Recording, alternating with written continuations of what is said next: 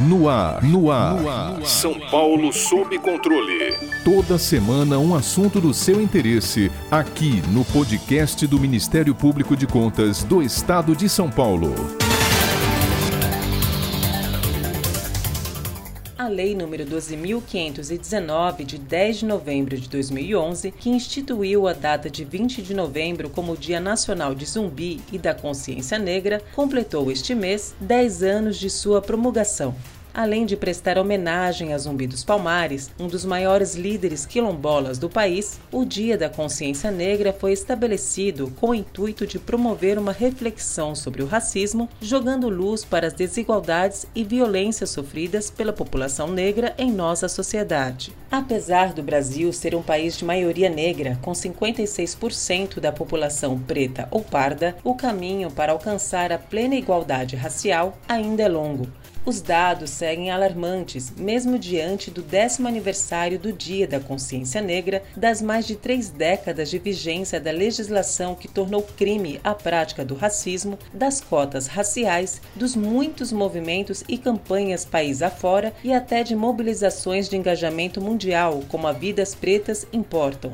Segundo o Atlas da Violência 2021, a chance de uma pessoa negra ser assassinada no Brasil é 2,6 vezes superior àquela de uma pessoa não negra. Afora a violência, essa população também sofre com a diferença no acesso à educação, à saúde, ao mercado de trabalho, à inclusão social. Para tratarmos do tema racismo como uma das principais causas do cenário de violência e de letalidade a que mulheres e homens negros permanecem inseridos, convidamos a mestra em Antropologia Social pela Universidade Federal de São Carlos, graduada em Ciências Sociais pela Universidade Federal do Ceará, profunda pesquisadora dos temas violência, prisão e relações de poder e docente do curso livre Relações Raciais e a Branquitude no Brasil, professora Isabel Acioli. Professora, além de figurar entre os 193 países comprometidos com a Agenda 2030, cujo lema é o de não deixar ninguém para trás, o Brasil ratificou a Convenção Interamericana contra o Racismo, a Discriminação Racial e Formas Correlatas de Intolerância em maio de 2021. Dessa forma, o país reafirmou os compromissos assumidos no sentido de garantir o direito de igualdade de oportunidades, a não discriminação odiosa e a adoção de medidas medidas afirmativas para comunidades historicamente vítimas de racismo e discriminação religiosa. Nesses 10 anos de instituição do Dia Nacional de Zumbi e da Consciência Negra, o debate racial avançou no Brasil? Qual o significado e a importância da comemoração desta data? Nos últimos anos, nós tivemos sim grandes avanços relacionados à condição de vida do povo negro no Brasil. Em especial, a lei de cotas, né, de ações afirmativas nas universidades públicas brasileiras, essa lei de cotas é um marco para pensar é, a longo prazo em como essa hierarquia racial né, que nós vemos aqui no Brasil, como essa dificuldade na mobilidade social que as pessoas negras enfrentam há séculos aqui no país, como essa hierarquia racial ela pode ser combatida, né, ou transformada. Então, sim, nós tivemos muitos avanços. Entretanto, quando a gente olha de modo estrutural para a sociedade brasileira, a gente pode notar que essas transformações vêm acontecendo a passos ainda lentos. As transformações para combater o racismo estrutural precisam também ser estruturais. É óbvio que a mudança nas atitudes e mentalidades dos indivíduos, a transformação cultural, ela é importante, mas a gente precisa de leis que garantam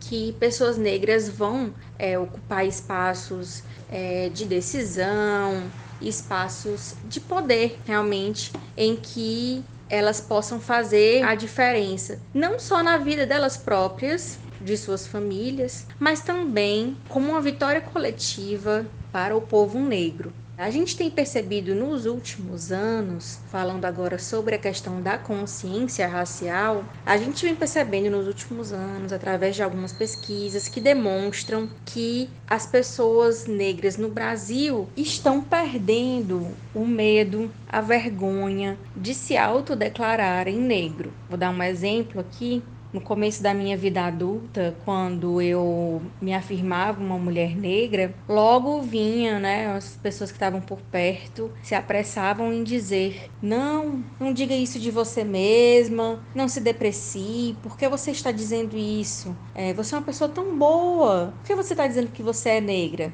como se afirmar o meu pertencimento étnico-racial fosse algo negativo. E que a gente tem percebido ao longo dos últimos anos é que cada vez mais as pessoas negras estão deixando de se afirmar moreninho, de se afirmar escurinho, para realmente assumir a sua raça, a raça negra. E entender também que esta raça, ela representa um valor. Eu costumo dizer que eu não descendo de escravizados a minha história, a história do meu povo, não começa quando os povos africanos chegaram aqui no Brasil para ser escravizados. A minha história, a história do povo negro, começa lá no continente africano, descendo de reis e rainhas, de culturas riquíssimas. Nós não somos a violência a que nós somos submetidos diariamente, cotidianamente. Nós somos a riqueza da nossa cultura, nós somos a beleza da nossa pele, dos nossos cabelos, dos nossos sorrisos. Essa data, a importância dela também reside na própria valorização do povo negro, de quem nós somos. Professora Isabel, é fato que somos um país de população majoritariamente negra. Entretanto, o racismo ainda é um elemento que integra a organização econômica e política da nossa sociedade. Como entender esse quadro aparentemente paradoxal? E por que se fala que o racismo é estrutural? Você pode pensar como o povo negro é uma minoria social se o povo negro é a maioria numérica no Brasil. Isso acontece porque as estruturas de poder estão na mão de um grupo racial branco, mas também acontece porque a gente recebe uma informação desde que nasce de que nós não temos valor. E em dado momento, a gente acredita nisso. E a consciência racial, ela funciona como abandonar, né, essa ideologia da branquitude e se apossar, receber, perceber também a riqueza que nós temos temos e que nós somos desde a nossa ancestralidade. Quando a gente fala que o racismo é estrutural, a gente quer dizer que ele organiza a sociedade brasileira de tal forma, hierarquiza as pessoas de tal forma que não importa qual seja o indicador social, a estatística que você vá analisar, as pessoas negras vão estar numa posição de desvantagem, seja acesso à saúde, à educação, à moradia digna, à mobilidade social. Infelizmente, isso é recorrente.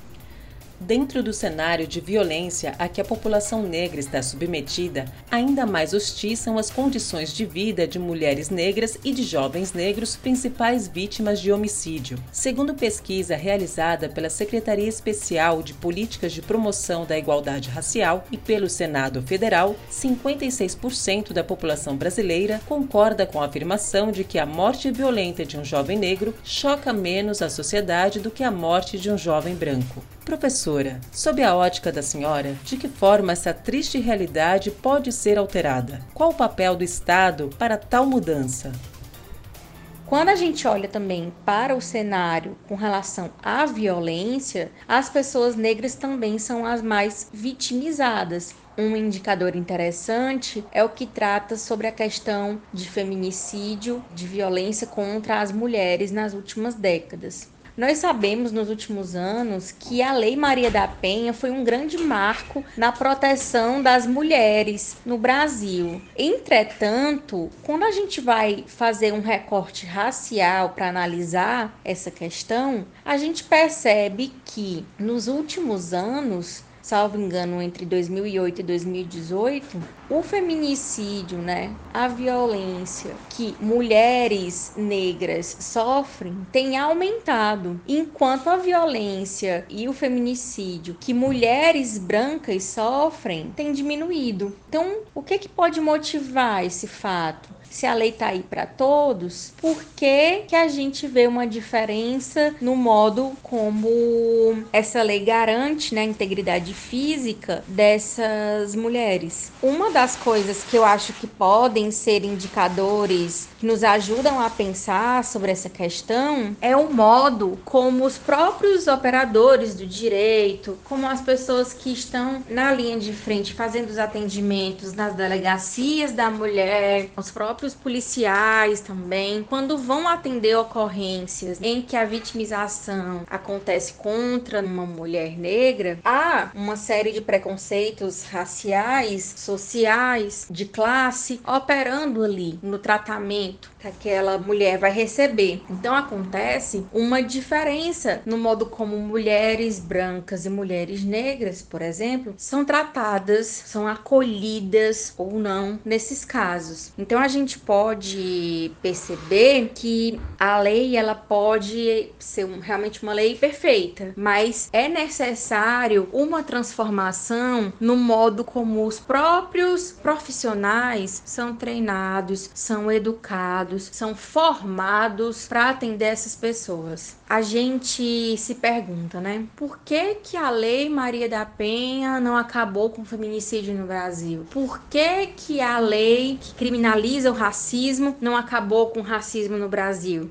Porque a mudança, a transformação, ela precisa ser cultural, ela precisa acontecer de modo muito profundo. E por isso é importante que cada pessoa, cada indivíduo seja responsável e se sinta responsável por essa transformação. Eu dou aulas sobre essa temática racial há algum tempo e é muito comum, né, que o primeiro contato de pessoas, principalmente pessoas brancas com o tema, no final da aula sempre vem alguém, uma pessoa branca que me pergunta: "Mas professora, o que eu posso fazer? Então, agora que eu sei disso tudo, o que é que eu faço?" Ora, o que você faz? Comece por você. Pense no seu lugar social, nas assimetrias que as relações que você tem na sua vida estão ali, como por exemplo, você é uma pessoa branca que emprega pessoas negras, você tem ali um serviço de uma trabalhadora doméstica, é uma mulher negra, como é a remuneração dessa essa pessoa é justa? Como é o tratamento dessa pessoa? É justo? É digno? Você tem amigos negros? Você se relaciona com pessoas negras? Onde estão as pessoas negras no seu local de trabalho? Elas estão servindo ou elas estão em cargos de confiança, em posições de liderança? Então, olhe para você, reavalie né, os seus comportamentos do tipo segurar a bolsa mais forte quando passa um homem negro na rua, sabe? É uma mudança, é uma transformação que parte primeiro do próprio indivíduo e que a partir dessa transformação do próprio indivíduo, ele consegue impactar as relações que ele tem, impactar às vezes, né, quando a pessoa tem esse poder, esse privilégio, impactar suas relações de trabalho, a organização onde está inserido. E são essas transformações que vão desencadear também no futuro na transformação da estrutura social brasileira